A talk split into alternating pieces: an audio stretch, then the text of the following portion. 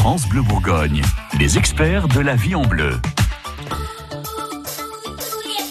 Votre magazine du bien-être vous conseille de vous fabriquer un joli sourire. On a déjà commencé à bronzer un petit peu cette année. Il y a eu du soleil, bon même si aujourd'hui c'est pas euh, extra. Euh, du coup, les vieux plombages jurent un petit peu au milieu des dents blanches. Euh, Florent Villaume, vous êtes notre notre expert dentiste.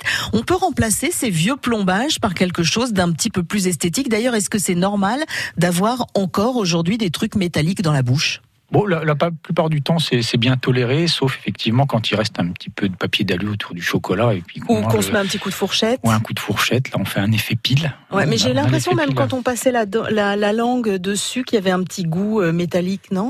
C'est possible, s'il si, si y en a...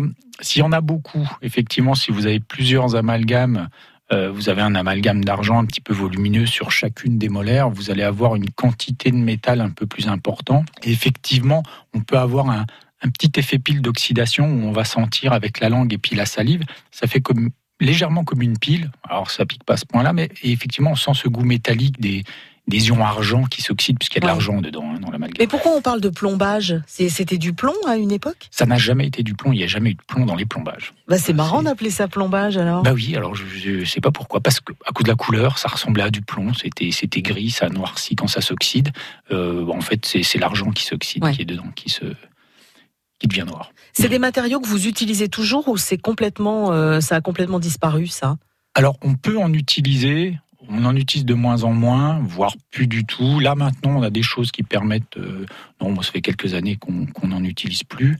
Euh, les nouveaux matériaux ont quand même des, des indications parfois un peu limitées. C'est pas toujours facile. C'est vrai que l'amalgame était quelque chose de facile à utiliser, qui n'était pas sensible à l'humidité et, qui permettait euh, de reconstruire des dents euh, très délabrées ou sous-gingivales qu'on peut pas forcément faire avec des collages où il faut absolument que ce soit sec pour pouvoir coller avec les résines.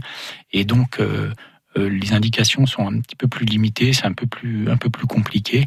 Euh, mais oui, aujourd'hui, on a des alternatives pour se passer de l'amalgame. On arrive. Euh, mais du coup, ce qui veut dire que si on a des plombages entre guillemets qui sont encore en bon état, il n'y a aucune raison de se les faire enlever pour faire mettre autre chose à la place, a priori. Alors non, il n'y a aucune raison de les faire enlever, et même c'est contre-indiqué par euh, l'OMS. L'Organisation mondiale de la santé, d'aller démonter des amalgames en bon état s'ils sont bien étanches. non, il n'y a pas de raison de les enlever. Bon, puis surtout, si vous avez ça vraiment tout au fond de la bouche, euh, a priori, ça se voit pas trop. Tous les conseils de nos experts sont à retrouver sur francebleu.fr. France Bleu Bourgogne.